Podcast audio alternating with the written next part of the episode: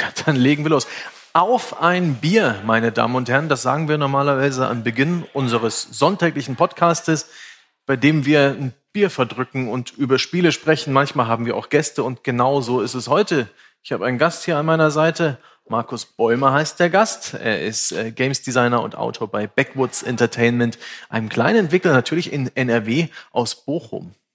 Und ihr habt, wie es sich für ein deutsches Studio gehört, als Erstlingswerk das Genre Point-and-Click-Adventure gewählt. Ja. Inzwischen macht ihr äh, das nächste Spiel, über das wir auch noch ein bisschen reden. Und bevor wir anfangen, über die Details zu sprechen und die Art und Weise, wie ihr mit der Spielepresse interagiert habt auf der ganzen Reise eures ersten Releases und jetzt auch der Vorberichterstattung des nächsten Spiels, trinken wir natürlich Bier. Normalerweise reden wir da auch noch über die Biere. Manchmal schicken uns Hörer exotische Biere aus fernen Ländern oder kleinen ja. deutschen Städten. Ich weiß nicht, ob wir über dieses hier sprechen müssen. Ich weiß auch nicht. Was war das exotischste? Das exotischste Bier. Ich hatte jetzt vor kurzem ein Ingwerbier. Das war äh, abschreckend vor der Idee, aber dann doch köstlich ähm, im Abgang. Das hat mich extrem begeistert. Wir hatten schon Bier aus Neuseeland, aus, aus Korea. Irre. Ja, schön. Und deswegen erstmal Prost. Ja, Prost. So viel Zeit muss sein. Ein Warsteiner Herb für all die, die es als Audioaufnahme hören. Für mich als Wahlfranken immer ein Schlag ins Gesicht. Aber gleichzeitig geht das doch auch besser als kein Bier. Also, Markus, ihr habt euch mit eurem Erstlingswerk dem Genre der Point-and-Click-Adventures gewidmet. Das ist ja schon fast ein Klischee. Also als deutsches Studio ein Point-and-Click-Adventure zu machen, praktisch den Gag zu Ende zu bringen? Naja, also wir haben auch angefangen, als wir noch gar kein deutsches Studio waren. Mm. Wir waren jetzt zwar kein Studio in irgendeinem anderen Land, aber wir waren halt gar kein Studio, sondern wir waren einfach nur drei Leute, die äh, in ihrer Freizeit ein Spiel gemacht haben. Und dann haben wir eigentlich durch Zufall einen Publisher kennengelernt und die haben dann gesagt, die finden das cool und äh, die würden das finanzieren. Und dann haben wir gesagt, ja geil. Und dann haben wir teilweise unser Studium unterbrochen, teilweise den ersten Job gekündigt und haben das dann angefangen, äh, hauptberuflich zu machen. Und dadurch sind wir da irgendwie reingekommen. Und äh, ist halt deshalb ein Point-and-Click-Adventure, weil wir die Spiele früher gerne gespielt haben und irgendwie immer gedacht haben, wäre irgendwie geil, sowas selber zu machen. Aber es war halt am Anfang nie so der Plan, dass das jetzt unser Job wird, sondern wir haben es einfach irgendwie gemacht. Accidental Development. Ja, genau. Aber das finde ich schön, dass bei euch auch diese Triebfeder existiert hat, dieser Drang, äh, ein Spiel zu produzieren. So aus dem, ich glaube, das geht nur jungen Leuten so. Mit 35 macht man es dann aus anderen Gründen, aber gerade junge Leute sehe ich ja auch beim äh, beim Berichten über Spiele oder beim, beim ja Meinungsausdruck von Meinungen, Cosplay und so weiter. Gerade junge Leute haben ein riesiges Bedürfnis, äh, da selber was zu tun. Ich würde jetzt nicht sagen, dass es jetzt unbedingt viel anders ist, nachdem das erste Spiel ja? raus war. Also das ist natürlich so, dass man dann irgendwann checkt, okay, das scheint jetzt irgendwie unser Job zu sein, also machen wir jetzt noch ein Spiel, oh, okay, machen wir noch ein Spiel. Und dann fängt man sich an, was zu überlegen. So. Und dann ist natürlich so, dass man äh, sich eine Geschichte überlegt, weil man ein Spiel machen will und nicht ein Spiel macht, weil man eine Geschichte hat. So, also das dreht sich schon um, so, aber sobald man die dann hat und sobald sich das so ein bisschen entwickelt hat, ist es ja schon was, was man äh, machen will und was jetzt gerade auch als kleiner deutscher Indie-Entwickler nicht so leicht ist äh, zu machen. Also man muss das schon wirklich wollen, um das auch durchzuziehen, glaube ich. Mhm. Ich würde zuerst mal über Unforeseen Incidents sprechen, das im Jahr 2018 erschienen ist und die Geschichte bis zum Release. Heute, der ganze Tag stand hier unter dem Motto, ähm, Spieleentwickler, Spielejournalismus und Content Creator, Influencer reden miteinander, kommen in Kontakt. Und da finde ich ganz besonders spannend, ab wann für euch klar war, hier müssen wir auch Pressearbeit betreiben. Die Leute müssen von unserem Spiel erfahren. Ihr habt ja. ja das ja nicht irgendwie im Vakuum nur für euch programmiert, sondern wart sicherlich auch schon ab einem gewissen Zeitpunkt X an einer Öffentlichkeit interessiert. Wie ja. liefen das? Also Pressearbeit haben wir irgendwie angefangen, als wir dann den, natürlich, also wir haben ja eh erst angefangen, als wir den Publisher hatten, aber Pressearbeit kam halt äh, durch den Publisher irgendwie, weil, äh, weil die halt eben klassische Pressearbeit so machen und äh, dadurch hatten wir dann bei Unforeseen Incidents, ich glaube, das erste Mal haben wir es ähm, auf der auf der Gamescom dann auch gezeigt. Das erste Mal, als wir es auf der Gamescom gezeigt haben, sogar nur für Presse, da hatten wir Pressetermine und haben es da gezeigt. Und äh, im Jahr danach haben wir es bei der Indie Arena öffentlich ausgestellt, äh, beziehungsweise in den Jahren danach, wir haben es dann, dann zweimal ausgestellt und hatten halt durch über den Publisher äh, auch Kontakt zu äh, klassischer Spielepresse. War das also für euch eher so eine Art Pflicht, die von eurem Publisher als das macht man so euch aufgetragen wurde? Das war jetzt nicht so eine Art Pflicht, sondern das war halt so, wir wollten das ja auch Mhm. So, aber wir hatten auch sehr wenig Erfahrung über, was bringt jetzt was und was bringt jetzt mhm. nichts so. Und wir hatten sehr viele Pressetermine auch mit äh, kleineren Seiten und mit, mit kleineren äh, Magazinen und was auch immer. Ähm, und das weiß ich nicht, ob das jetzt die best investierteste Zeit ist. Und ich weiß auch nicht, ob die best investierteste Zeit ist, mit großen Pressemagazinen irgendwie zu sprechen, so, sondern ähm, das ist halt was, was, äh, es wurde ja vorhin auch schon darüber gesprochen, irgendwie mit dazugehört, so. Mhm. Aber ich würde jetzt mal wagen zu behaupten, dass das nicht das äh, Kernding ist, wie wir uns in der Öffentlichkeit darstellen. Das finde ich äh, super interessant. Mit dem Adventure-Genre wart ihr auch gleich in so einer Nische der Berichterstattung. Es gibt Fanseiten zu Adventures. Es gibt monothematische, nicht nur eine, ähm, Webseiten da draußen, die sich mit Point-and-Click beschäftigen. Was meinst du, waren die rückblickend wichtig für euch oder war das eher was fürs Herz? Ähm, ja, die haben natürlich nicht hohe Reichweite, die sind sehr klein, dadurch ist es natürlich auch ein bisschen was fürs Herz, aber äh, ich würde das jetzt tatsächlich nicht als so unwichtig bezeichnen, weil das eben äh, krass auf das Zielpublikum dieser Spiele gerichtet ist und weil da eben halt auch die richtigen Leute das lesen oder hören oder was auch immer das für ein Medium das dann ist. Ähm, und das sind dann äh, äh, Leute, die das Spiel wahrscheinlich kaufen werden und dann eben vielleicht von da der, der Anschwung kommen kann, dass die das anderen Leuten weitererzählen und so weiter. Also man schafft sich damit ein äh, Kernpublikum irgendwie, ähm, wo man, wo man darauf vertrauen kann, dass die eben auch äh, das so ein bisschen weiter verbreiten werden und so ein bisschen, man hat halt so eine Kernfanbase dadurch irgendwie und das ist cool. Außerdem kriegt man da sehr, sehr ähm, gutes Feedback über, über diese Adventure-Community.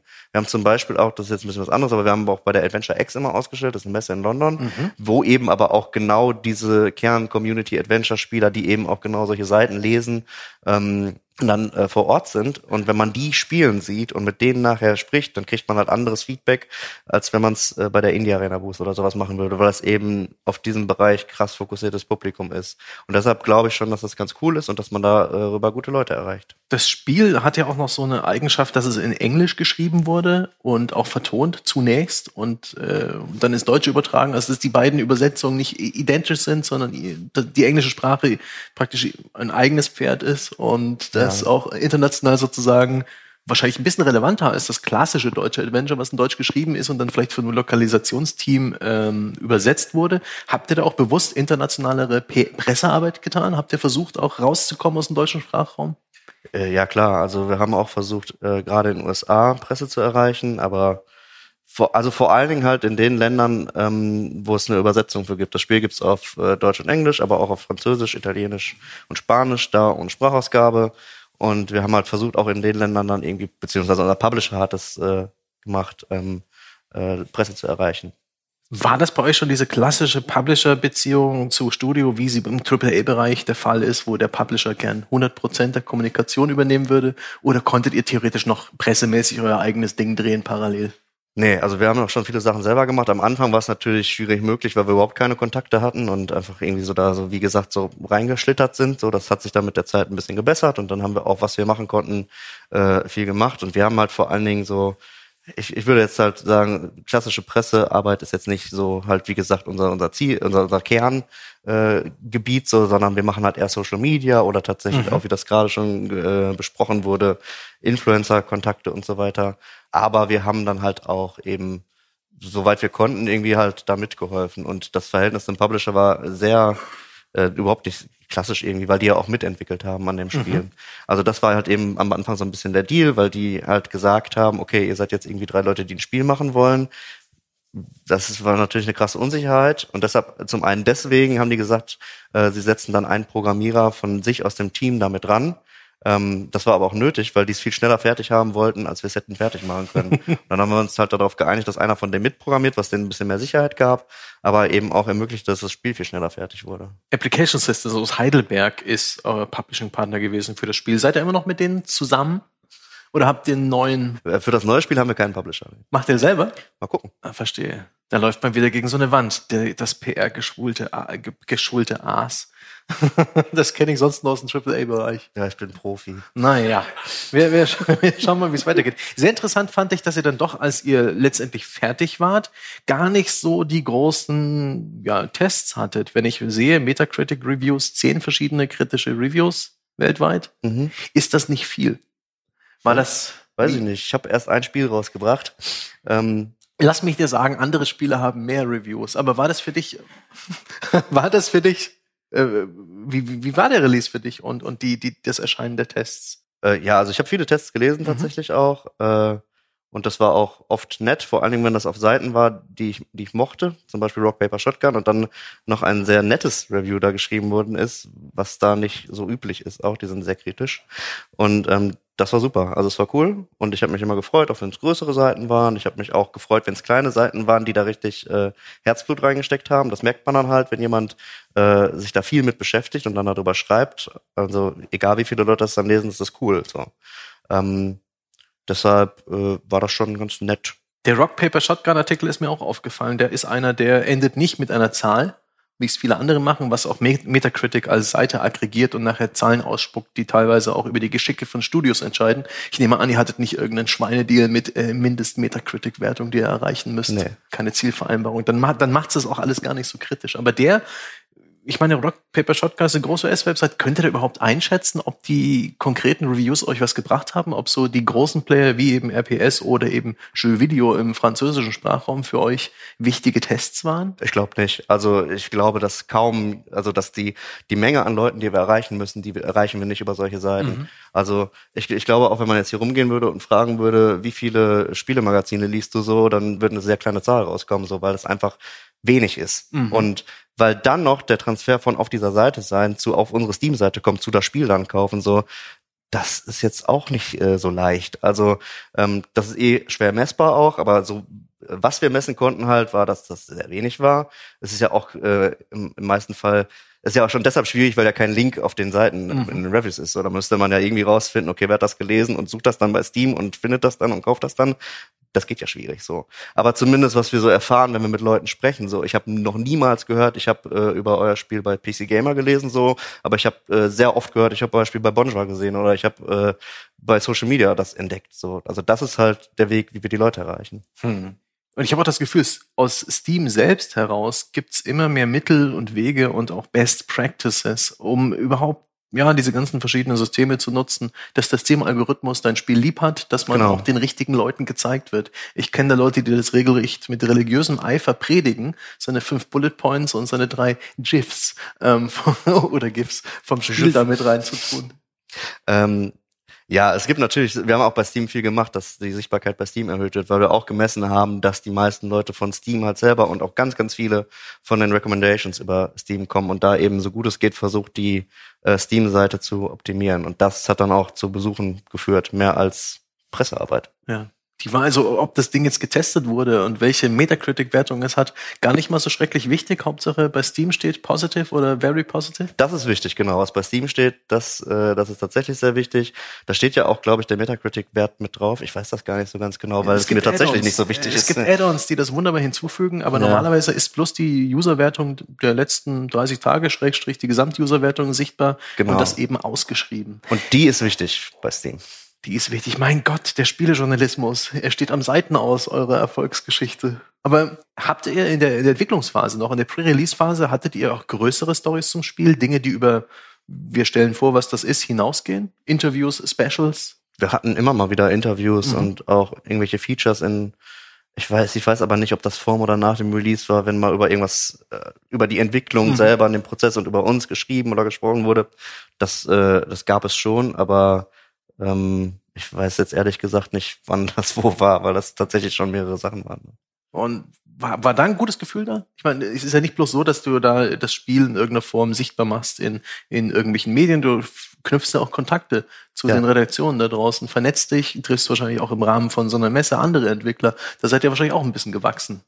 Ja, würde ich schon sagen. Also äh, da, also bei, bei so Messen geht es uns halt auch darum, andere Leute zu treffen und unser Netzwerk da irgendwie äh, auszubauen, um eben dann in den Momenten, wo dann mal das Spiel rauskommt, irgendwie Sichtbarkeit über irgendwelche Wege zu generieren. Habt ihr euch da einen großen Kopf gemacht, wenn es um den PR-Plan ging, praktisch was man zu welchem Zeitpunkt zeigt, wenn ihr gleich irgendwie zwei, dreimal auf einer, auf irgendeiner Messe wart in verschiedenen Rhythmen und Stadien der Fertigstellung habt ihr relativ spontan entschieden. Wir zeigen einfach das Spiel, wie es gerade aussieht oder den Abschnitt und den Abschnitt oder war das alles schon von langer Hand voraus geplant und ihr habt sehr bewusst nee. Dinge gezeigt. Wir haben gezeigt, was wir, was, wir, was wir hatten. Aber wir haben halt geguckt, dass bei so einem Adventure ist es halt auch sehr schwierig zu zeigen. Mhm. Und ähm, da waren wir am Anfang auch wesentlich schlechter drin, weil wir das erste Mal, als wir das Spiel gezeigt haben, war halt, da war das erste Kapitel so einigermaßen spielbar. Man kann fast gar nicht spielbar sagen. Es war. Habt ihr auch alles zusammen gefaked, ne? Wir haben Trailer gefaked, also, ah, ja. aber wir können nichts Spielbares faken. Aber okay. wenn, da kommen halt Leute und wollen plötzlich irgendwelche Bilder zeigen und dann werden die natürlich gefaked. Also, äh, das geht dann halt gar nicht, weil die, die äh, Sachen zu dem Zeitpunkt dann eben noch gar nicht fertig sind. Aber das erste Mal, dass wir es gezeigt haben, war halt das erste Kapitel fertig. Dann haben wir, das war ja aber auch tatsächlich nur für, für Presse, haben wir halt das erste Kapitel irgendwie gezeigt, wie weit das so ist. Und dann haben wir es ausgestellt bei der äh, Indie Arena im Jahr danach und dann hatten wir eine Demo und haben dann erst sehr viel darüber äh, gelernt, wie man eigentlich so eine Demo machen sollte, weil das war sehr anstrengend. Ähm, ich glaube, die Demo ging so eine halbe Stunde, wenn man es durchgespielt hat. Man kann aber auch theoretisch, wenn man die Puzzle nicht richtig gelöst hat und einfach nur rumgelaufen ist und äh, auch sogar noch länger spielen als eine halbe Stunde, theoretisch. So, dann haben wir halt angefangen, den Leuten zu helfen, dass die auf den richtigen Weg kommen, damit halt die Nächsten auch spielen können. Und ähm, Außerdem musste man am Anfang sehr viel erklären. So, da oben ist das Inventar und so spielt sich das und das ist die Hintergrundgeschichte, weil es gab noch kein Intro, das die vorgestellt hat irgendwie. Also redet man die ganze Zeit und erklärt den Leuten das und dann äh, spielen die viel zu lange und da kann man sich ausrechnen, äh, wie, ähm, wie wenig Leute auch spielen bei so einer kurzen, mhm. äh, bei so einer langen Demo, ähm, an so einem 10 Stunden Gamescom-Tag, wenn ich mir dann ausrechne, dass nur 20 Leute das Spiel gesprochen, äh, gespielt haben und wie ich mich dann fühle am Ende von so einem Tag, so, dann steht das in keinem Verhältnis. Auch wenn man noch dazu nimmt, was das kostet alles so. Und äh, deshalb haben wir da erstmal gelernt, wie man so eine Demo eigentlich machen sollte. So, die Demos, die wir jetzt zeigen, sind äh, wir peilen da so eine Spielzeit von 10 Minuten für an. Das Spiel startet sich selber, das Spiel erklärt alles selber. Der Stand betreut sich von alleine. Ich will da nichts machen. Also das Spiel läuft dann. Nice, das ist ja wirklich gewachsen. Und es ist tatsächlich etwas, das ich als Redakteur immer wieder erlebt habe, auf Events, auf Anspielmöglichkeiten, auch von großen Herstellern, dass du dann so ein bisschen herummeandernde Entwickler hast, die so ein bisschen gucken, die manchmal auch sehr betroffen zuschauen, wie du spielst und anfangen zu tuscheln, das ist dann, macht dich dann nervös. Oder eben auch den, der, der, der vorbeikommt, der sich zu dir setzt, der die Spielsysteme erklärt, der sich wirklich Zeit nimmt. Ich habe das immer sehr wertgeschätzt, äh, den Leuten dann auch gesagt, Junge, du sitzt aber dann zu Hause beim Spieler nicht daneben. Das ist, das aber hast du es wirklich wertgeschätzt? Werden. Nervt das nicht auch, wenn sich dann da jemand hinsetzt und du willst das Spiel dir angucken? Das kommt ein Stück weit drauf an, wenn er mir, wenn er mir eine Arbeit erleichtert und als Spieleredakteur bin ich ja unter Zeitdruck. Ich muss halt das, die Demo durchspielen. Der Slot ist bloß so und so lang ja. und ich muss so viel Informationen rausholen wie möglich. Ich habe da eine völlig andere ähm, Aufgabe eigentlich, als äh, der Messebesucher, der einfach noch vorbeischaut und sich das Spiel anguckt. Wie findest du das denn als Spieleredakteur? Es gibt ja generell die Möglichkeit, äh, man lässt dann spielen und hilft gegebenenfalls, wenn die Demo zu lang ist. Oder dir spielen das Leute vor. Das passiert ja. Wie ist es vorspielen lassen? Vorspielen lassen, ist halt weniger authentisch, ist ein Schritt vor der echten Hands-on-Demo, ist in der Eskalation von Pressearbeit die, das schwächere Ding. Kann man machen, aber lange vor Release. Irgendwann, also wenn es noch drei Monate sind, bis das Spiel fertig ist, dann will ich es aber ganz gerne anfassen. Ich würde es eh nicht mal, jeder gar keine Lust zu. Ja.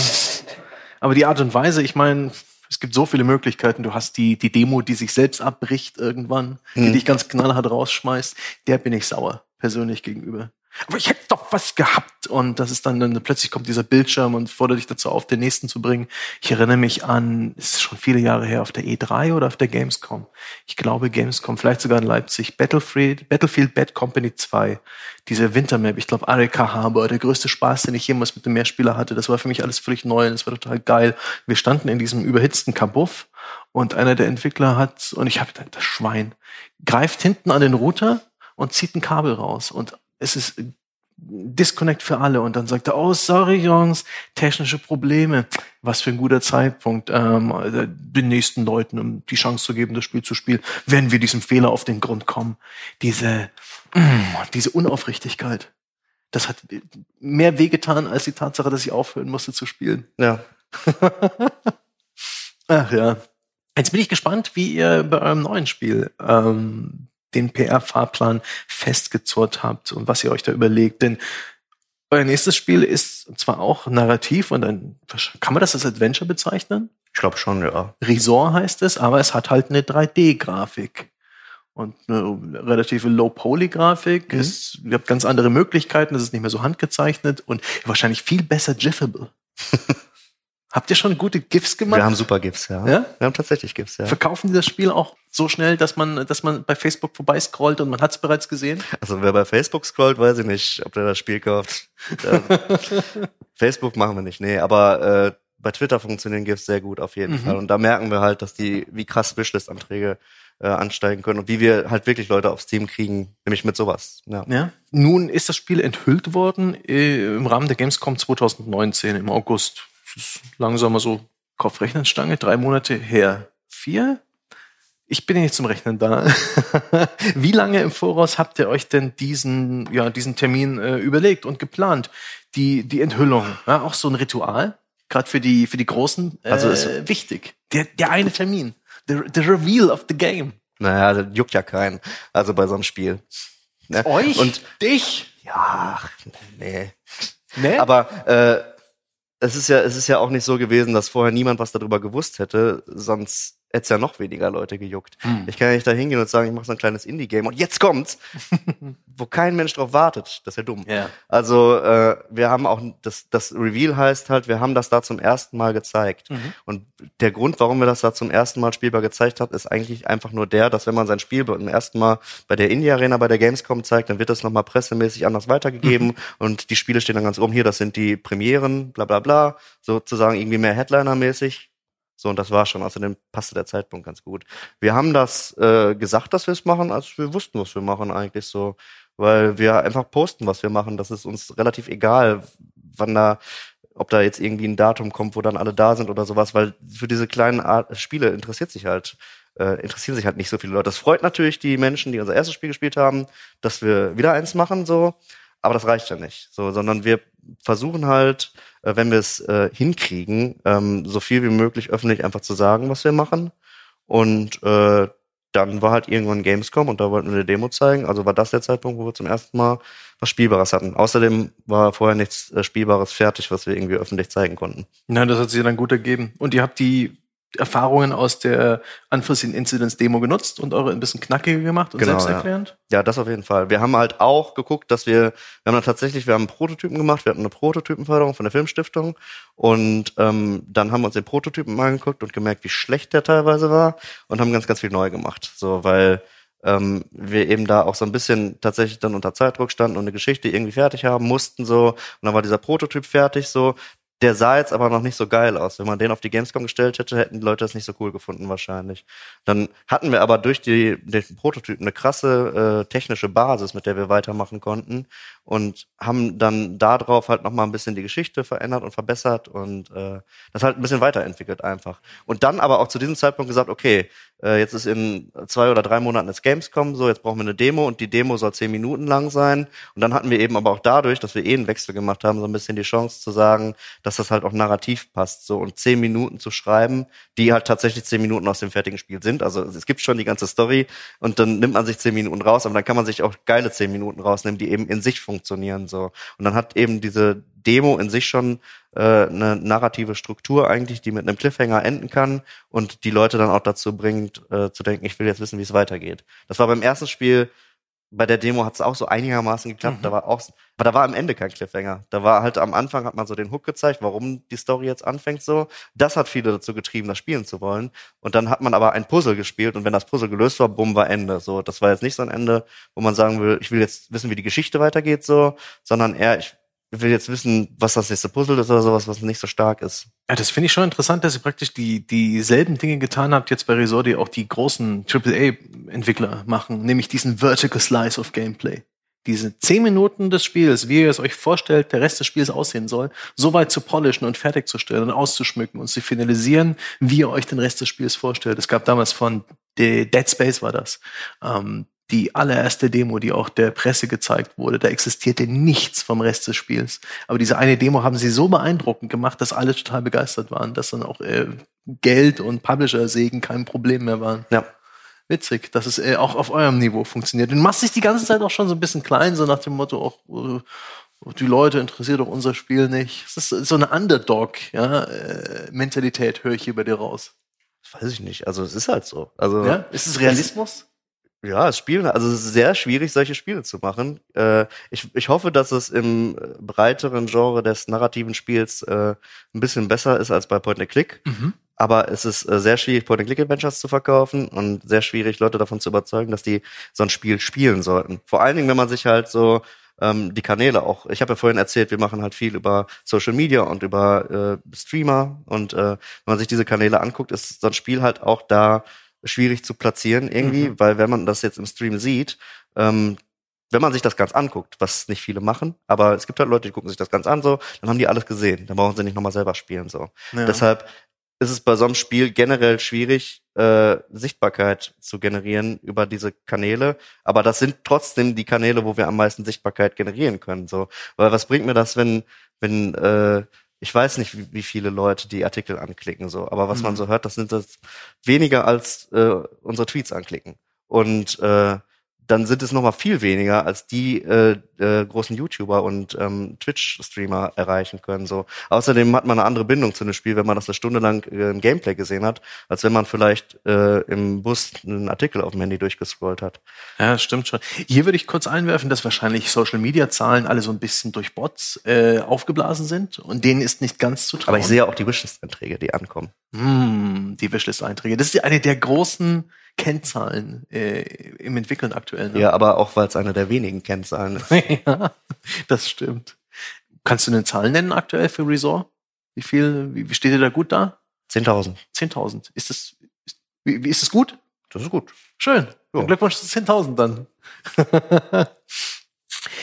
Interessant finde ich auch, dass euer Spiel als narratives Spiel, wo es ein, auch ein Influencer, ob das YouTuber ist oder Streamer, ja eigentlich die Klappe halten muss der kann dieses Spiel nicht als Tapete für seinen eigenen Schabernack nutzen. Er kann nicht johlen, während er Gameplay durchführt, zumindest wahrscheinlich nicht die meiste Zeit, oder sich äh, oder irgendwie reagieren auf lustige Autounfälle oder weiß ich nicht, krasse Headshots.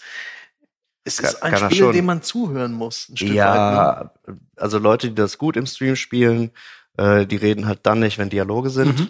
Das machen aber auch die meisten. Also ich habe, ich weiß nicht, doch es gibt welche, die labern da auch rein, aber äh, dann passt es auch nicht so zu dem Streamer. Aber ähm, man kann ja zumindest bei Unforeseen Incidents kann man zwischendurch äh, dann reden und mhm.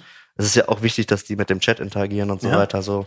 Und äh, das können die aber dann machen, wenn gerade kein Dialog ist. Und die, die es gut spielen, machen das auch so. Ja, du, das ist schon komisch. Ich weiß, ich weiß gar nicht, ob hier die Existenz von Influencern fast schon Einfluss auf Game Design nimmt, so vielleicht unwillkürlich und langfristig, um solchen Leuten eben die Möglichkeit zu bieten, mit ihren mit ihrer Community zu interagieren. Ich kann mir vorstellen, so ein großartiges Rollenspiel wie Disco Elysium, ich habe es vorhin erst im Smalltalk äh, mit der Pankratz-Brigade erwähnt, weil es ein fantastisches Rollenspiel ist. Da gibt's eigentlich keinen keinen Punkt, wo der Streamer noch was sagen kann. Das Spiel ist nur Text. Und das müsste dann der Streamer vorlesen oder eben nicht. Das ist Twitch-Gift. Aber ja, wie rekrutiert ihr denn die Influencer, die ihr beliefert mit, ähm, mit, mit Keys oder mit, mit vielleicht sogar Vorabzugang? Ähm, wir haben das bei Unforeseen Incidents über Keymailer viel gemacht. Und äh, also beschreibt das, das mal genau einfach ein System. Das ist ein Tool, wo man eben ähm, als Streamer sich anmelden kann und äh, im Grunde auch sagen kann, an was man so interessiert ist und wo man sich als Entwickler anmelden kann auf der anderen Seite und dann eben Streamer anfragen kann, die einen Key haben wollen und sagen die ja oder nein. Und wenn die sagen ja, kriegen die einen. So, also das ist ein Kanal, über den man das machen kann. So ähm, die, die wir kennen, die haben wir halt persönlich angeschrieben. Ähm, man kriegt auch Anfragen halt und ich würde jetzt äh, nicht sagen, dass wir da äh, sehr, sehr viele gute Kontakte jetzt hätten. So, die besten Sachen passieren halt einfach. Also mhm. es hat ein großer französischer Streamer, glaube ich, war das äh, gespielt. Keine Ahnung, der hatte sehr viele Zuschauer auf jeden Fall und der hat das selber irgendwie entdeckt. Vielleicht ja sogar über Presse, wer weiß. Wer weiß. die Spiele-Stores, also konkret äh, Steam und der Epic Game Store, der mit der Konkurrenz ein bisschen so das Geschäft belebt, planen ja auch ein bisschen mehr den, den Content Creator, also den YouTuber, den, den Twitch-Streamer da draußen und die Spieleentwickler direkt zu vernetzen. Mit so ähnlichen Funktionen wie das Tool, was du gerade genannt hast, mhm. dass direkt ähm, sich eben auch Content, äh, so Influencer anmelden können beim Epic Game Store, bei, ähm, bei Steam, dass die vielleicht sogar eine Umsatzbeteiligung erhalten, wenn sie dein Spiel verkaufen. Wenn sie Leute mit einem Referral-Link in den Store schicken und ähm, du hast im System Möglichkeiten, die mit Spielecodes zu versorgen und sowas. Ist das, ist das eine spannende Idee für dich? Ist das interessant? Ja, grundsätzlich, also ich kannte das noch nicht. Mhm. Ähm, das sind auch, ich glaube, bis jetzt eher ungelegte Eier, aber bei Epic Game Store ist es definitiv im Gespräch und wurde auch schon laut überlegt. Ja, also ich, ich würde jetzt äh, aktuell, so wie die Welt jetzt ist, würde ich niemanden dafür bezahlen, dass er unser Spiel spielt. Und das ist ja irgendwie eine indirekte Bezahlung dafür, weil die Person, die streamt, kriegt ja über andere Kanäle schon sehr viel Geld, während ich erstmal zu dem Zeitpunkt gar nichts kriege. Und ja, aber wenn das mit dem Affiliate, ne, da kriegst du Umsatz dafür, dass es halt nicht ganz so viel ist. Ja, vielleicht ist, aber ich habe da auch noch nie drüber nachgedacht. Möchtest du diesen also, Apfel beißen? Ich finde das interessant. Und das aktuell existiert es ja schon. Ich glaube, äh, bei Fortnite äh, läuft das Affiliate-Geschäft bei mhm. Epic Games auch schon ganz ordentlich. Und äh, weiß nicht, dann werden diese Influencer an den Spielehersteller gebunden, ein Stück weit. Machen dann vielleicht auch von sich aus Werbung freiwillig, weil ja, aber die sollen nicht Geld Werbung verdienen. machen, weil weil sie dann dadurch Geld verdienen, dass sie den Link verbreiten sondern die beste Werbung ist ja dann, äh, wenn jemand das Spiel gerne spielt mhm. und gut spielt. Also man merkt ja auch krass den Unterschied zwischen jemandem, der jetzt keinen Spaß daran hat, das Spiel zu spielen und, und jemandem, der es richtig geil findet und voll abfeiert. So, das ist sehr gute Werbung, wenn man dann sieht, äh, wie, wie Spaß das macht. So. Und das ist jetzt, wie gesagt, bei so einem äh, Point-and-Click-Adventure trotzdem immer noch schwierig, weil äh, das kann ja auch dazu führen, dass das so ein gutes äh, Seherlebnis ist, dass ich weitergucken will, anstatt abzuschalten und mir das Spiel zu kaufen. So. Aber deswegen machen wir jetzt auch andere Spiele Spiele, also unter anderem tatsächlich deswegen so äh, Spiele, die so diese Designs sind, dass man die mehrfach spielen kann, dass man die auf unterschiedliche Arten und Weisen spielen kann. Und dann äh, funktioniert, glaube ich, Streaming auch besser als Marketinginstrument. Mhm. Gab es im Rahmen der Gamescom auch so, so diese klassische Anspiel, Vorberichterstattung, Previews in Spielemagazine bringen? Das ist also, aus meiner Perspektive war das immer so der erste Schritt. Du hast eine Vorschau in einem Heft. Habt ihr da irgendwie Energie darauf verwendet oder habt ihr lediglich das Ding auf der Gamescom gezeigt nach dem Motto, guckt mal, mal gucken, wer anbeißt? Wir hätten theoretisch, als wir es rausgebracht haben, äh, wäre der Prozess besser gewesen, wenn es erst Previews gegeben hätte und später Reviews. Mhm. Aber äh, wir waren da sehr schlecht in dem, was wir gemacht haben. Wir hatten eine total verbackte Version auch noch. Mhm. Und äh, wir haben unser Release-Datum auch irgendwie zwei, dreimal verschoben, damit wir zumindest eine, eine geile Version rausbringen konnten. Aber dann, dann war es terminlich halt auch so, dass wir das nicht komplett in den Sommer reinschieben wollten, sondern schon noch irgendwie ganz gerne im Frühjahr das Spiel rausbringen wollten. Und ähm, aufgrund dieses Termindrucks dann irgendwie ging es eben nicht, dass wir irgendwie noch mal ein paar Wochen warten, bis wir dann die nächste Version rausschicken oder sowas, sondern es gab halt einfach eine Version und da gab es nur Reviews. Ich habe keinen Vergleich, wie das ist, wenn man auch Previews irgendwie hat. Ähm, ich glaube, ja, das kann ganz nett sein, aber es ist wie gesagt auch immer nur noch Presse. Hm. Was ist denn jetzt so, wenn du auf die Zukunft von Resort schaust? So, so, was sind denn die Baustellen? Was sind die Dinge, die du gern sehen würdest in der, äh, in der Zeitphase bis zum Release? Gibt es irgendwelche Milestones, die du im Kopf hast? Sind das irgendwelche Social Media Reichweitezahlen, die du schaffen willst? Ist die, die Wishlist 20.000 oder 50.000 irgendwie das Aller, Allerwichtigste?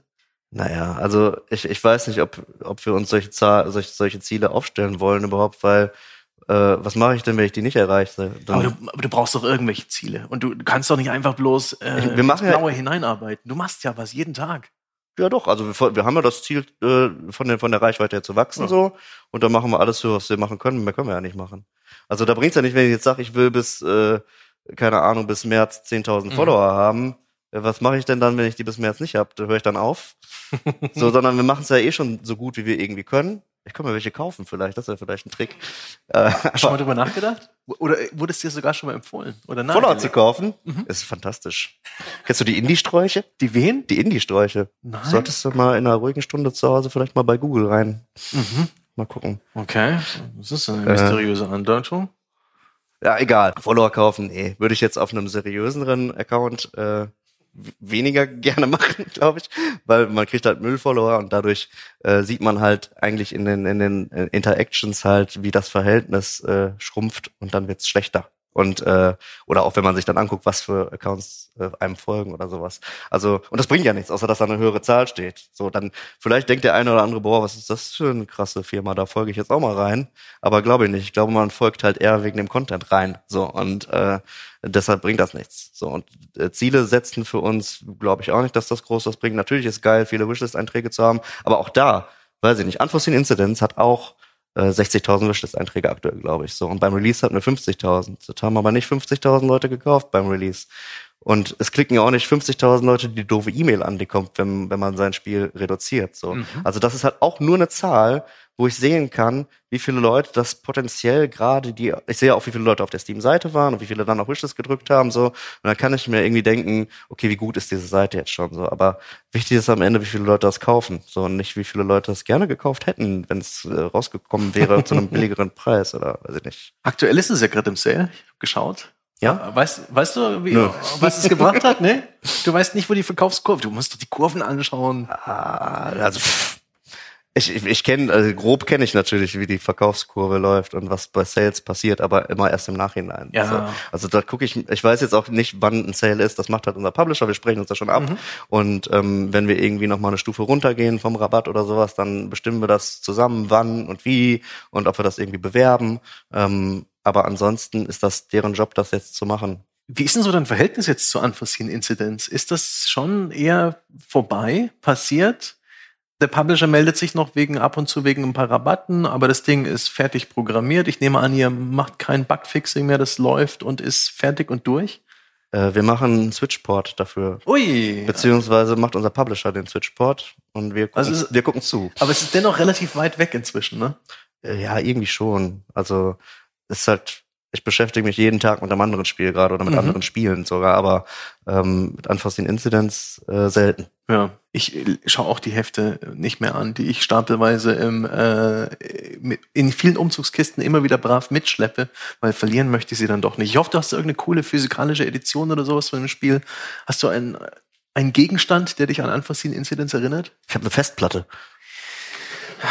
Das ist unromantisch. Das ist modern.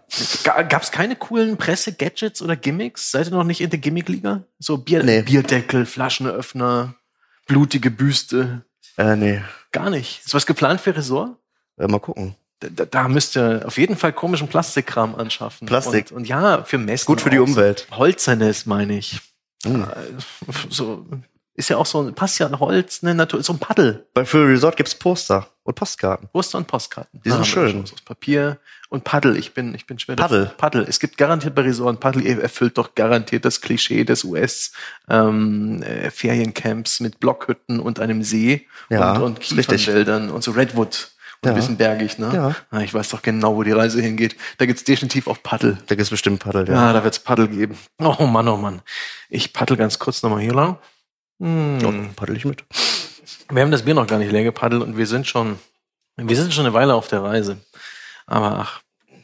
Ja, die, ich hatte von dir eigentlich gehofft, dass du einen konkreteren Plan hast, was die, was die Zukunft angeht. Also, also die, wirklich, also, äh, klar. Meine Eltern. Klar. Wissen, ich hätte gedacht, der, die wissen der, das, ja. Der Mann sagt, zack, zack, zack, zack. Äh, verstehen deine Eltern, was du tust? Nee. Meiner auch nicht. Ja wenn ich, wenn die, wenn die, mein Vater hat vor kurzem erst wieder angerufen und nochmal gefragt, wie heißt das, was du machst? Podcast. Ah ja. Ja. Und das, ich, ich wusste, er hat nichts ja. Äh, er wollte wahrscheinlich gerade mal jemandem sagen, was ich mache, aber er hat das dann auch nicht mehr. Und auch Spieleentwickler ist schwer zu verstehen. Ja, im Kern versteht man schon. Ja. Zumindest du, du stellst diese Computerspiele her, diese Killerspiele, ne? Ja, genau. Wirst du damit, ich wurde damit konfrontiert in, in den letzten Jahren, in denen ich mit Spielen zu tun hatte. Immer dann, wenn das in den Medien relativ groß war, kamen die Vorwürfe meiner Eltern. Bei dir auch? Ach so, Killerspiele. Nee, weil dass man ja mit, dass diese Spiele ja ziemlich schlecht sind. Nein. Immerhin. Das ist gut. haben Sie sie gespielt, deine Eltern? Hat mal reingeschaut? Sich dein Werk angeschaut? Sie haben es versucht, ja. ja aber sind nicht durchgekommen. Oh nein. aber das ist schon deutlich mehr als bei mir. Also, aber hey, wozu jetzt private Wäsche waschen? Du bist hier der Gast, du musst hier noch ein bisschen Rede und Antwort stehen. Hm. Seid ihr schon einigermaßen seriös und, und nee. nee, ich meine so wie so eine richtig, wie so ein richtig, wie so, da finde ich sehr gut, wie da wie losgelacht wird im Publikum. Also ist das noch so ein bisschen hemdsärmelig und Studenten-WG-mäßig bei euch? Wie viel, wie viele Leute hocken aufeinander während, während das Spiel? Immer noch nur drei. Ja. Ihr seid nicht gewachsen. Wieso war, ihr müsst doch nach einem erfolgreichen Release gewachsen sein. Da muss Risikokapital geflossen sein. Die B-Series Funding-Runde. Ist wenigstens schon Fremdkapital an euch äh, beteiligt? Nee. Immer. Ihr macht ja alles falsch. Wie, wie, ist das so? Wie wollt ihr spektakulär verglühen, ja? Wenn ihr gar nicht die Rakete zündet? Ja, gar nicht. Das ist aber, mein Gott, erst der Dominik und jetzt du mit dieser Gelassenheit, Schrägstrich, Schrägstrich Arroganz. Das ist sehr erstaunlich. Ähm, das ist der Indie-Lifestyle. Das ist der Indie-Lifestyle. Hat sich denn irgendwas verändert durch den Release von Unforeseen Incidents? Da muss doch zumindest eine wirtschaftliche Stabilität reingekommen sein. mach, mach mal ein Indie-Spiel. So schlimm? Also nein, wir haben damit kein Geld verdient, das äh, kann ich sagen. So viel kann ich verraten. Wir haben einen Preis gewonnen, das gibt ein bisschen Geld. Äh, ich, man kann auch mit Indie-Spielen Geld verdienen. Das äh, will ich jetzt gar nicht äh, kleinreden. Aber ähm, mit einem Point-and-Click-Adventure ist das schwierig. Und äh, wir sind ja auch unter gewisse Umstände da reingerutscht, dieses Spiel mhm. zu machen, habe ich ganz am Anfang erzählt. Und äh, das schlägt sich natürlich auch in dem Deal, den man dann äh, bekommt, mhm. ähm, wieder. Also oh muss halt erstmal der Publisher sein Geld zurückbekommen in unserem Fall. so. Und ähm, das war teuer, das Spiel. Und das Point-and-Click-Adventures verkaufen ist schwierig. Deshalb sind wir an dem Punkt noch nicht.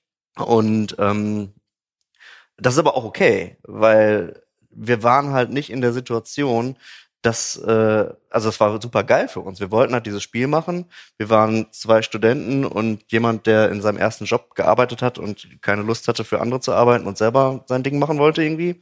Und da hatten die anderen beiden auch Bock drauf. Und ähm, dann hat halt jemand gesagt, das, was ihr da in eurer Freizeit seit Jahren macht, so könnte man ja auch so verkaufen, dann, wenn man es richtig fertig machen würde. So, dann haben wir gesagt, ja, dann machen wir das doch irgendwie so. Und da mussten wir, wir mussten eine Firma gründen, damit wir mhm. irgendwie dieses Geld von dem bekommen könnten. So, so, so ist das halt passiert, so. Und das war jetzt nicht so, ja geil, lass uns hier ein Startup gründen oder so, sondern scheiße, wir müssen das irgendwie machen. Ja. So, das hat immer genervt, sowas, so. Und, äh, äh, darin sind wir besser geworden, glaube ich, so. Wir Habt hatten, ihr einen Steuerberater? Wir haben Steuerberater. Gut. Wir haben eine Steuerberaterin sogar. Sehr gut. Und, ähm, äh, genau, also das ist besser geworden, glaube ich, alles so von der Organisation her. Und äh, aber ähm, dann war es auch vollkommen okay, so einen Deal zu bekommen. Und dann war es geil, dass wir zweieinhalb Jahre Geld bekommen mhm. äh, haben, um unser Spiel machen zu dürfen. So und dann haben wir aber auch ein Spiel gemacht, was eben schwer zu verkaufen ist. So und das ist jetzt dann glaube ich, waren wir halt erst an dem Zeitpunkt, wo viele sind, wenn sie anfangen, wenn sie sagen, okay, ich habe jetzt irgendwie, wir haben ja auch nicht Game Design oder sowas studiert, wie äh, viele andere die Spiele machen, sondern einfach irgendwas. Und äh, dann waren wir halt an einem Zeitpunkt, wo viele sind, die eben genau zielgerichtet mhm. sowas studieren und machen wollen und dann sagen wollen, okay, wir wollen jetzt ein Studio gründen und damit anfangen. Äh, wir machen jetzt unser erstes Spiel und äh, dann ist es am Anfang schwierig, aber irgendwann ist es raus und man verdient vielleicht ein, ein, bisschen was so. Und das hatten wir erst, nachdem unser erstes Spiel rauskam. Also wir sind da ganz gemütlich reingeslidet. Okay, also Unforeseen Incidents eher so als das versehentliche Spiel und Versehentlich würde ich nicht sagen. Resort jetzt als das, das Erstlingswerk. Nee, Unforeseen Incidents war schon das erste Spiel. okay. ja, das kann man schon als Spiel bezeichnen, glaube ich. Okay. Aber das, ja, da habt ihr tatsächlich noch so ein paar interessante Fragen vor euch, ja, die in einem Multiple-Choice-Adventure den Weitergang der Geschichte dramatisch verändern würden, ja. Wie, äh, welche wirtschaftliche Entscheidung ihr trefft, ob ihr euch nochmal einen Publisher an Bord holt, wenn ja, mit welchem äh, Vertragsmodell, ob ihr Angestellte anstellt, ob ihr wirklich als Unternehmen wachsen wollt oder das ist, äh, das ist alles vollkommen richtig, ja. Oder ob du den Rest des Le deines Lebens mit Spielen überhaupt die Zeit verbringen willst. Das willst ist alles du? richtig. Weiß ich noch nicht, mal gucken. Boah, du bist so entsetzlich gelassen wie Teflon. Aber das freut mich für dich, dass du, dass du einigermaßen ruhig bist. In welchem äh, Status der Entwicklung seid ihr eigentlich gerade? wo, wo, ist das, wo ist das Spiel? Sind da noch viele Löcher und Fragezeichen? Oder ist das äh, einigermaßen auf dem Weg zur Alpha, Feature Complete zu sein? Nee. nee. Also, ähm, wir bauen die technische Basis gerade ein bisschen um.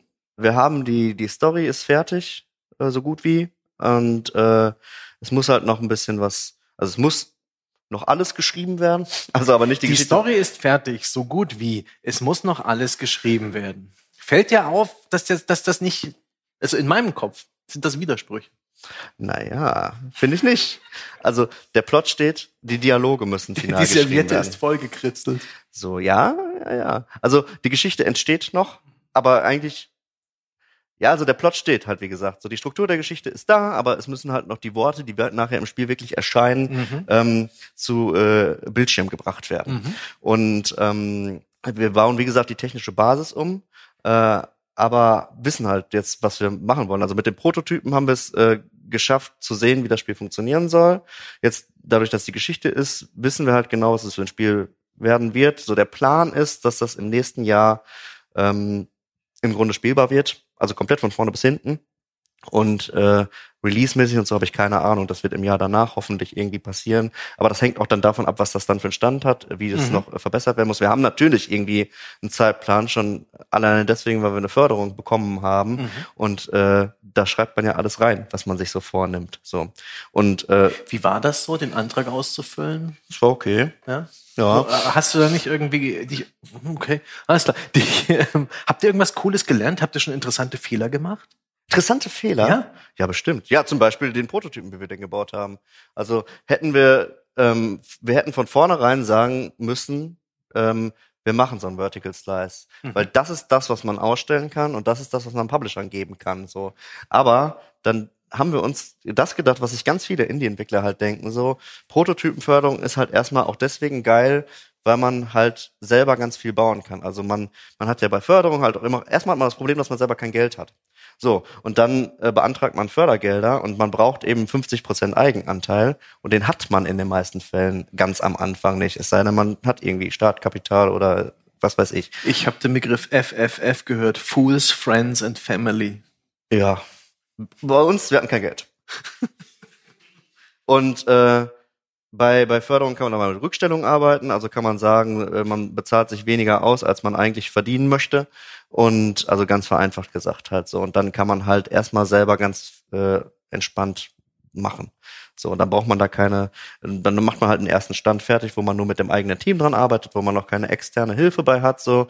Und dann haben wir halt gesagt, okay, dann lass uns jetzt diese Kohle irgendwie versuchen zu bekommen und das so weit wie möglich zu machen damit, so. Also so einen Stand zu kriegen, der so weit wie möglich irgendwie spielbar ist. Und deshalb haben wir uns gedacht, okay, wir schreiben eine Geschichte und wir machen eine Version, wo man zum, vom ersten Mal vom Anfang bis zum Ende in einem Strang kommen kann, so. Und das war eine dumme Idee, weil das, das Gute war, dass wir die technische Basis bauen mussten. Die hätten wir aber auch bauen müssen für 10 Minuten Gameplay. Und dann hatten wir, ich weiß nicht, eine halbe Stunde Gameplay war das. Das war aber, also es war schon, es war schon gekürzt irgendwie, weil wir haben immer gesagt, das Spiel soll, sagen wir auch immer noch so vier Stunden gehen im Ende. Der Prototyp geht nicht vier Stunden, der geht eine halbe Stunde.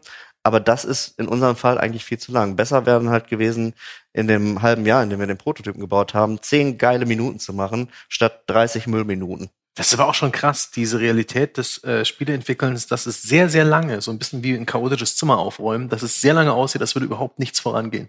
Ja, das ist immer so bei Spielen, ja. Ist es gut zu ertragen? Ich meine, ein halbes Jahr an etwas arbeiten, was nachher immer noch wie, wahrscheinlich wie ein bisschen roh aussieht, wie Kraut und Rüben. Ich weiß nicht, ob das über den. Das ist, glaube ich, für, für, für Grafiker schwieriger zu ertragen als für Programmierer, weil die Programmierer wissen, was sie gemacht haben, so. Ja. Und das war bei uns auch so, dass, ähm, äh, wir, die wir programmiert haben, schon eher gesehen haben, okay, was da jetzt alles krasses drin ist und was jetzt so funktioniert. Und die Person, die nicht programmiert hat, hatte eher das Gefühl, was machen wir eigentlich die ganze Zeit? So. Und ähm, das ist, das wäre aber auch ein besseres Gefühl, wenn man ein kürzeres, äh, äh eine kürzere Demo bauen würde, einfach, einen kürzeren Prototypen, wo man das eben auch visuell sieht. Und es ist dann halt eben auch besser zum Ausstellen und besser, um Publisher zu finden, wenn man welche finden möchte. Also hätten wir das, würden wir beim nächsten Mal anders machen. Jetzt wissen wir es. Welche Engine nutzt ihr? Ich nehme an Unity. Äh, wir haben das mit Unity angefangen zu bauen und wir, äh, ich habe gerade gesagt, wir bauen die technische Basis um. Das heißt, wir machen alles nochmal neu in Unreal. Au! Weil ihr dann beim Epic Game Store die 5% bekommt oder gibt es konkrete technische Gründe? Weil das ist ja weil, das, weil man so ein Spiel, wie wir da machen, mit Unreal einfach besser machen kann. Wegen also, der Third-Person-Kamera oder? ja, die Kamera ist jetzt nicht der, der Grund, aber es ist halt so, viele Systeme, die in so einem, so einem Spiel, wie wir das machen, äh, stecken halt bei der Unreal Engine einfach schon benutzbar drin, während man bei Unity das alles selber noch programmieren muss. Also im Baukasten sind coolere Werkzeuge, die nützlicher ja. für euch sind. Ja. Alles klar. Ist dann aber auch schon, ja, aber das ist eine dieser interessanten Entscheidungen, die man treffen musste. War die schwer für euch oder war ja. das? Ja? ja, weil man muss ja eigentlich, es, es ist nicht so, dass man alles neu machen muss, so, weil man hat ja die Assets. Also das, was wir für die Demo gebaut haben, so ist ja da. Das sind die Assets, das ist auch das Wissen, wie man gewisse äh, Systeme programmiert. So und dann ist es wird die Entscheidung leichter, wenn man merkt, okay, das kann die Engine ja, das da brauche ich ja gar nichts programmieren. So, ich hatte am Anfang, als ich, als wir dann irgendwann, ich habe mir das genau angeguckt oder wir haben uns das zusammen genau angeguckt und dann hat ähm, haben gesehen, okay irgendwann haben wir verstanden, dass das offensichtlich die bessere Engine dafür ist. So. Und dann habe ich am Anfang so eine Liste gemacht, äh, für die, die das nur hören, eine lange Liste, ähm, äh, wo drauf stand, was wir jetzt alles programmieren müssen für Systeme. Und diese lange Liste ist zu einer sehr kurzen Liste von zwei Punkten geworden, die übergeblieben sind, was wir jetzt noch programmieren müssen, damit wir alles an Content reinhauen können. So. Weil alles andere ist einfach da. Und diese zwei Punkte sind auch Punkte, die man, wenn man es kann, äh, in wenigen Tagen programmieren könnte. Das Problem ist, dass wir es nicht können. Hm. ich finde das krass, solche Entscheidungen zu treffen. Habt ihr euch da externen Input geholt? Ähm, habt ihr euch inzwischen als Team irgendwie in die Gaming-Community, in die Entwickler-Community begeben, auch um ein bisschen Feedback zu bekommen, um nicht völlig wahnsinnig zu werden mit den eigenen Gedanken, sondern ich so ein bisschen abzugleichen. Ja, was machen die, was mache ich? Wir hätten das wahrscheinlich nicht gemacht, wenn wir nicht Leute kennen würden, die das benutzen. Da sitzen welche hier vorne, die uns ganz viel helfen. Ja. Und ähm, ja, dumme Entwickler Sluggerfly. und auch von Epic haben wir Hilfe bekommen und, und erstmal, also erstmal äh, Hilfe dahingehend beratend. So bringt das was? Ist wie funktioniert das? Ist das? Man muss ja selber vorher rausfinden, so, ob man da jetzt was von hat. Also es bringt ja jetzt erstmal nichts. Okay, wenn ihr erstmal muss am, im, im ersten Schritt kommt jemand und sagt dir, das wird mit Unreal besser gehen. Ja, klasse. Kann ich nicht, weiß ich nicht, weiß ich nicht, ob du recht hast. So. Und dann Schritt für Schritt guckt man sich das an und, und bekommt Hilfe und, und sieht, okay, das würde wirklich besser gehen. so Und ähm, dadurch, dass wir aber, wie gesagt, andere Leute haben, die uns helfen, oh, Entschuldigung, die uns helfen können und ähm, da viel beraten äh, worden sind, so es fällt so ein Schritt dann leichter. Hast du langsam das Gefühl, Spieleentwickler zu sein, nachdem du ja aus einer völlig fachfremden Ecke gekommen bist? Hast du es inzwischen gecheckt oder ist es für dich auch noch eine große Lernerfahrung? Ich glaube immer noch, dass andere Leute das wesentlich besser können. Also ich habe Medienwissenschaften studiert und ich habe so eine Mischung aus Psychologie und Informatik studiert. Und äh, ich äh, merke das immer noch, dass ich, dass mein, meine Kernkompetenz eigentlich wahrscheinlich wo ganz anders drin liegt. So, ähm, aber ist nicht so schlimm. Also komme ich mit klar. Ja, ist cool. Du hast auch, das finde ich auch ganz interessant. Wir hatten, mir fällt das Spiel bloß nicht ein. Es war eines der schlecht bewertesten deutschen Spiele der letzten Zeit. Und wir hatten einen Entwickler im Gespräch. Und der war auch mutig genug, sich in einem Sonntagspodcast zu dem Scheitern dieses Spiels zu äußern. Und der hat das praktisch in einem Vakuum programmiert. Der hat niemals Anteil genommen an Netzwerkmöglichkeiten, an Förderung und ähm, das finde ich auch krass, dass, dass man das auch machen kann. Es wird einem nicht auf dem Silbertablett serviert, nur weil man ein Spiel programmiert, das Ganze drumherum, was in Deutschland ja auch existiert. Ja. Da muss man ein bisschen drauf zugehen, vielleicht auch reingezogen werden. Wie war denn das für euch? Also ich meine, ab dem Hobbyprojekt und irgendwann einen Publisher haben. Das war auch ein schleichender Prozess, nehme ich an. Das war irgendwie schon relativ direkt, den ja? Publisher zu bekommen. Weil, weil das ja sehr ungewöhnlich war, wie wir den Publisher mhm. gefunden haben. Ein schleichenderer Prozess war eher so, dass wir eben auch angefangen haben, auf irgendwelche Veranstaltungen zu gehen, so Events vom Mediennetzwerk oder generell so. Das hat dann eher angefangen mit anderen Events, also auf zum Beispiel mit dem Amaze Festival. Das war so das erste mhm. äh, Spiele-Event wo ich war und immer gerne bin, weil das ist cool. Und das ist natürlich auch sehr, da kommt man natürlich auch leicht von außen rein, weil man da sieht, wie fancy und cool das alles ist. So, man kommt nicht so leicht von außen in so ein, äh, was weiß ich, Spieleentwickler-Treffen oder Game-Treff NRW oder sowas. Das ist dann halt schon, da muss man schon irgendwie drin sein. Und da macht es natürlich auch mehr Spaß, wenn man dann langsam Leute kennt und Freunde in dem Bereich hat, so, und da nicht alleine am Rand rumstehen muss, so. Äh, und deshalb ist es ein schleichenderer Prozess gewesen. Wir hatten äh, 2017 äh, ein Stipendium beim ähm, Mediengründerzentrum NRW. Mhm. Und äh, da bekommt man halt Hilfe in den Bereichen, die wir nicht beherrschten, äh, nämlich viele unternehmerische Sachen. Ähm, also es gibt viele Seminare, es gibt ein bisschen Kohle, was uns natürlich gelockt hat. Ähm, und äh, Freibier. Es gibt viel Freibier. Es gibt nämlich ganz, ganz viele Veranstaltungen, wo man plötzlich eingeladen wird und hingehen kann. Und durch das Bier wird man gelockt. Und äh, ja, dann stehst du da. Ja, schön. Oh, da gibt's ja auch noch den, äh, den Heiligen Gral, die Game Developers Conference. Ist es eine Idee, da mal hinzufliegen? Das ist eine Idee, äh, ja, ist eine Idee. Ist aber teuer. Ja. Bisher, also das äh, konnten wir uns bisher nicht leisten und gibt dann ja, es gibt da ja auch dafür Förderprogramme, äh, wo man sich versuchen kann, Hilfe zu holen. Das haben wir auch schon. Oder es, man, es gibt den Versuch zu sagen, man hält zumindest irgendwie einen Vortrag oder sowas. Aber das ist halt alles nicht so leicht, wenn man, äh, wenn man seine Erfahrung erst ein bisschen aufbauen muss. Und äh, dahin haben wir es noch nicht geschafft. Ich weiß nicht, ob das schlimm ist, aber ich hätte schon mal Lust, dahin zu gehen. Und vielleicht wird es auch oh, nächstes Jahr mal gucken. Toi, toi, toi. Ich äh, finde das sehr interessant. Ist, ich habe den Eindruck, viel Zeit und äh, auch wichtige Entscheidungen hängen an Fördermitteln. Und ihr seid immer wieder dabei, die nächsten Monate zu finanzieren. Ist das echt so ein bisschen von, von einer Förderung zur nächsten? Oder seid ihr inzwischen schon ein bisschen stabiler unterwegs? Im Moment ist das so. äh, aber es ist halt auch deswegen so, weil wir sehr skeptisch äh, oder sehr zögerlich damit sind, äh, mit Publishern zusammenzuarbeiten. Mhm. Ähm, weil man halt, wie gesagt, Spiele schwierig verkaufen kann und äh, gute Deals angeboten, äh, an Angebote zu bekommen, das ist auch nicht so leicht. Mhm. Und ähm, äh, wir sind halt sehr davon, es, es reizt einen schon sehr, sein eigenes Ding so weit wie möglich, wie irgend möglich zu machen. so mhm. Und dann äh, fahren wir momentan halt lieber einen Sparkurs und, und äh, versuchen das, was wir da an Ideen haben, alleine umzusetzen, soweit wir das können. Und ähm, dann erst mit, mit anderen zusammenzuarbeiten. Und äh, momentan klappt das was sehr cool ist.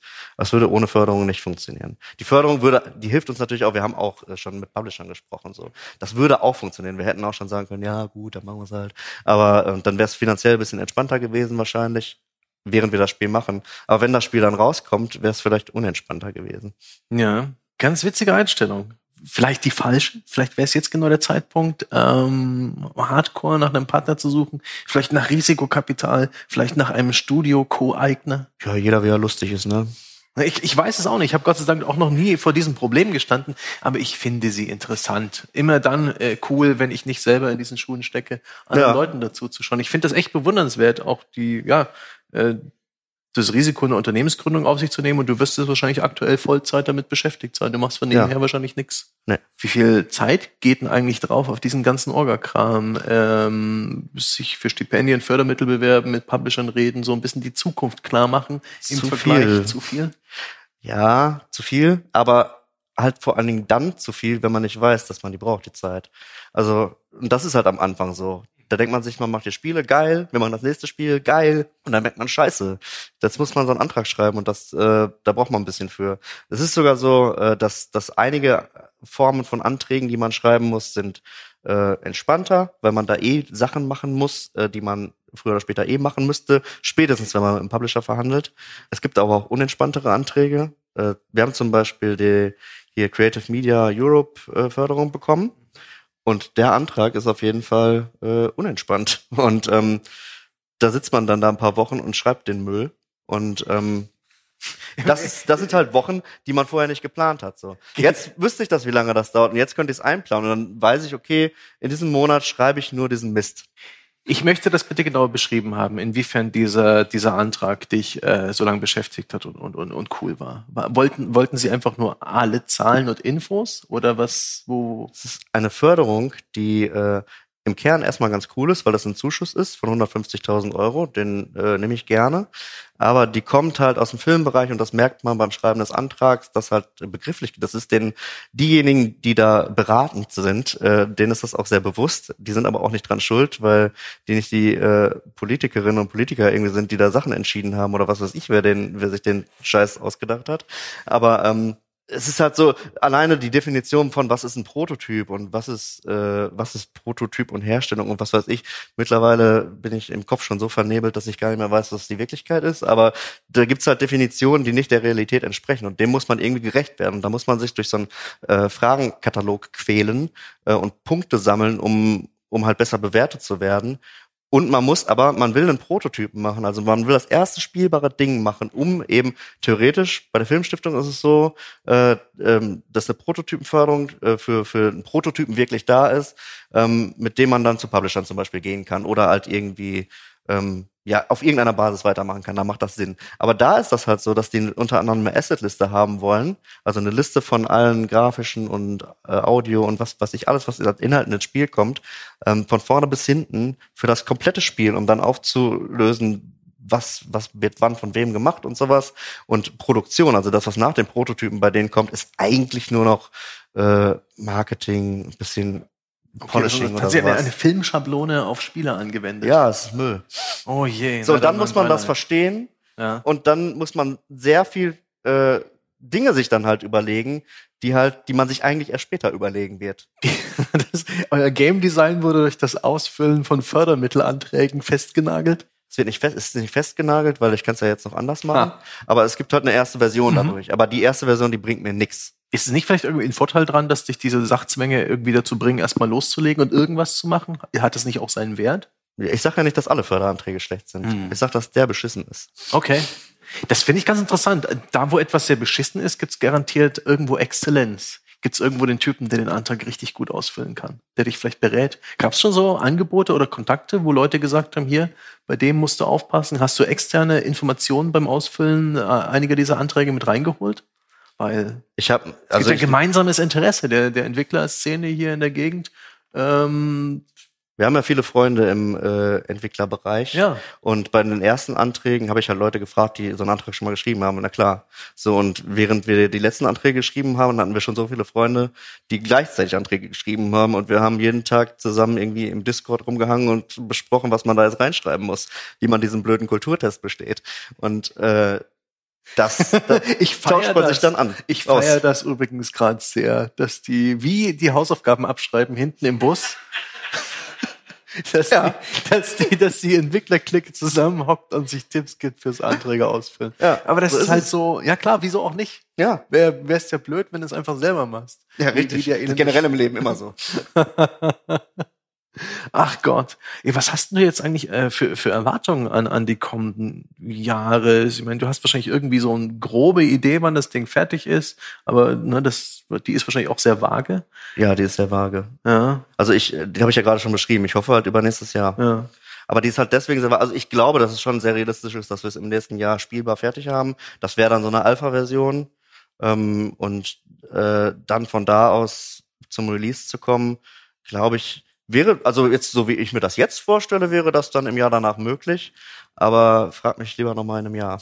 Denkst du überhaupt über sowas wie Pressearbeit nach? Wenn du über das Spiel oder die Fertigstellung nachdenkst, ist gar nicht so relevant. Pressearbeit, nein. Und später wahrscheinlich auch nicht so sehr, oder? Ja, also Social Media ist halt für uns leichter, besser. Ja? ja.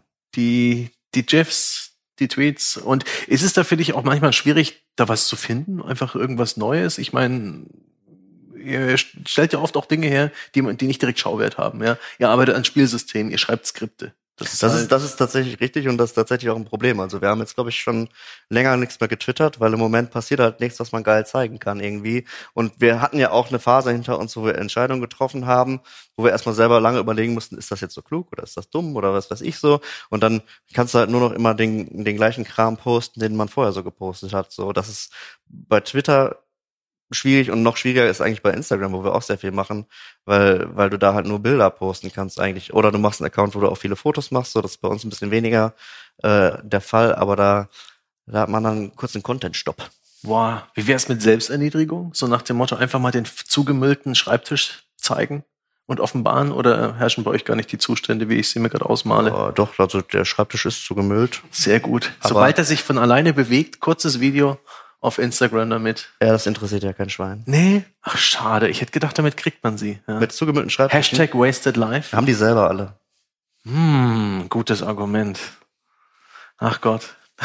Super interessant. Ich habe eigentlich versucht, dieses Pferd aufzusatteln mit dieser Beziehung zwischen äh, Entwickler und Spielepresse. Aber ich, diese Beziehung ist für euch noch gar nicht so relevant. Ich finde die Beziehung zwischen Spieleförderung und jungen Entwicklerstudios und jungen Entwicklern untereinander viel, viel spannender. Das ist super interessant, was du mir da erzählt hast. Und schön, dass du es mir so gelassen erzählt hast, ja?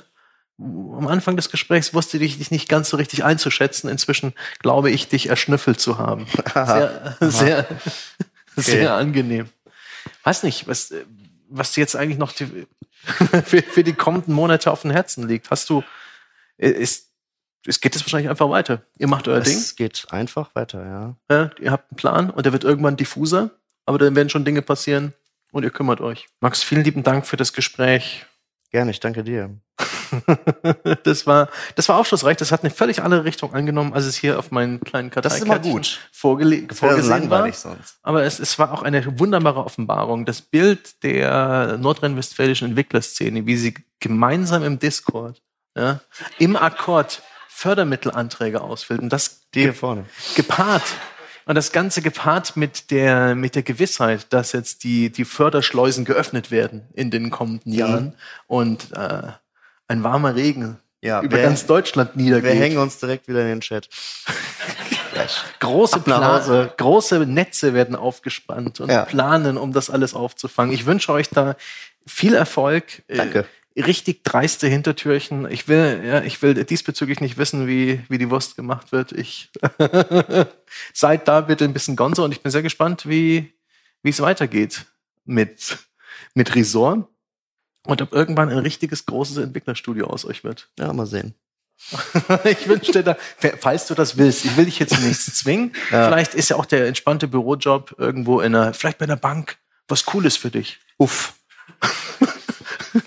Dann, also nochmal, vielen lieben Dank Markus, dass du dir die Zeit genommen hast. Gerne. Und vielen lieben Dank äh, sowohl an die fantastischen Menschen hier im Kokskohlebunker des ähm, Zollvereins im, in der alten Zeche hier in Essen, als auch die lieben Leute da draußen an den Geräten, sei es bei Twitch live oder in der Podcast-Aufzeichnung. Es freut mich, dass ihr uns eure Sinnesorgane geschenkt habt für diese Zeit. Das ist nicht mehr selbstverständlich, wo selbst Filmtrailer einen drei Sekunden Preview-Trailer haben und unsere Aufmerksamkeitsspanne ohnehin vollkommen am Ende. Daumen hoch dafür. Das war's mit The Pod live aus Essen. Vielen Dank fürs Zuhören und wir hören uns dann einfach irgendwann beim nächsten Mal. Und natürlich gibt's auch noch weiterhin äh, das Next Level Festival, ein ganzes Wochenende noch hier in Essen. Und wer noch irgendwie Zeit und Lust hat, kann vorbeikommen. Es gibt Tageskarten, hier kann man Spiele und Spieleentwicklung erfahren. Und zwar nicht als diese reine marktschreierische Verkaufsmesse, sondern auch ein bisschen interessanter zum Erfahren, zum Anfassen, zum Erfühlen. Hier und da ist sogar Kultur versteckt. Wer weiß. Also dann ähm, einfach auf der entsprechenden Website informieren. Für die Twitch-Zuschauer da Hause gibt's ja sicherlich irgendwo einen weiterführenden Link. Und jetzt bin ich wirklich raus. Ich bedanke mich für äh, die Aufmerksamkeit den ganzen Tag über und wünsche euch, euch allen ein fantastisches Wochenende. Und jetzt ist Schluss.